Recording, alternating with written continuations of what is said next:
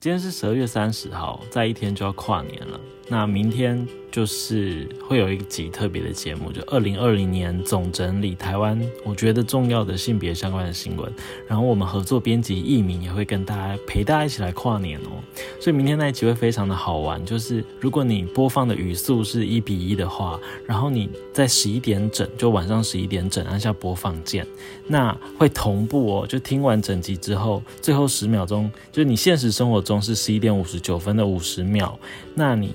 就是可以跟着十九八七六三二一零，然后一起跨年。就跨完年之后，你打开窗户，哎，外面也在放烟火，这样会非常有趣，这样。所以在这边先提前预告，然后也邀请大家，比如说你真的有时间，然后也有对性别主题有兴趣的话，明天晚上，比如说你的闹钟就先定个十点五十五分好了。所以闹钟响了之后，你就可以坐在就是 podcast 前面等待这样，然后可能五分钟后就十一点整的时候按下播放键这样。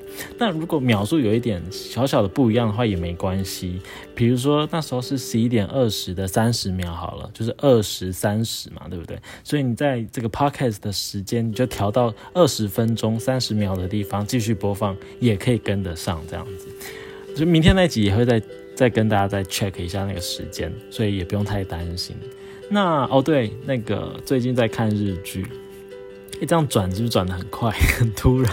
对，这个封面大家有没有猜到是什么？什么的封面？对，大家可以猜一下这样。然后哦，因为明天的节目录完的时候，可能有一些资讯会更新，比如说明天会有一个新的试字出来，试字七九八。好，我们之前有讲过，就是妨碍性自主加害人他的刑后治疗有没有核线的问题，这样子。那呃，因为先录好节目，所以在录放上假的时候，我们还不知道事先的结果是如何，所以可能会在一月那一集会再跟大家继续来追踪试字七九八，就是今年年底最后一个试字这样子。然后最近有两个修法，一个是民法。就是在三年后的元旦，民国一一二年的元旦开始会实行，会从现在的二十岁改到十八岁。那在啊之前我们也有聊过这个主题，那只是在二十五号的时候，十二月二十五号的时候三读通过。所以未来，比如说跟性别有关的话，就是男女之间的订婚和结婚的年龄嘛。以前是呃男生跟女生是不一样的，但未来就会调整成统一是十七岁之后才能订婚，然后十八岁以后才能结婚这样子。那昨天就十二月二十九号的时候，另外一条法律是涉违法的第八十三条，以前是指调性异性。那可以处这个新台币六千块以下的罚款。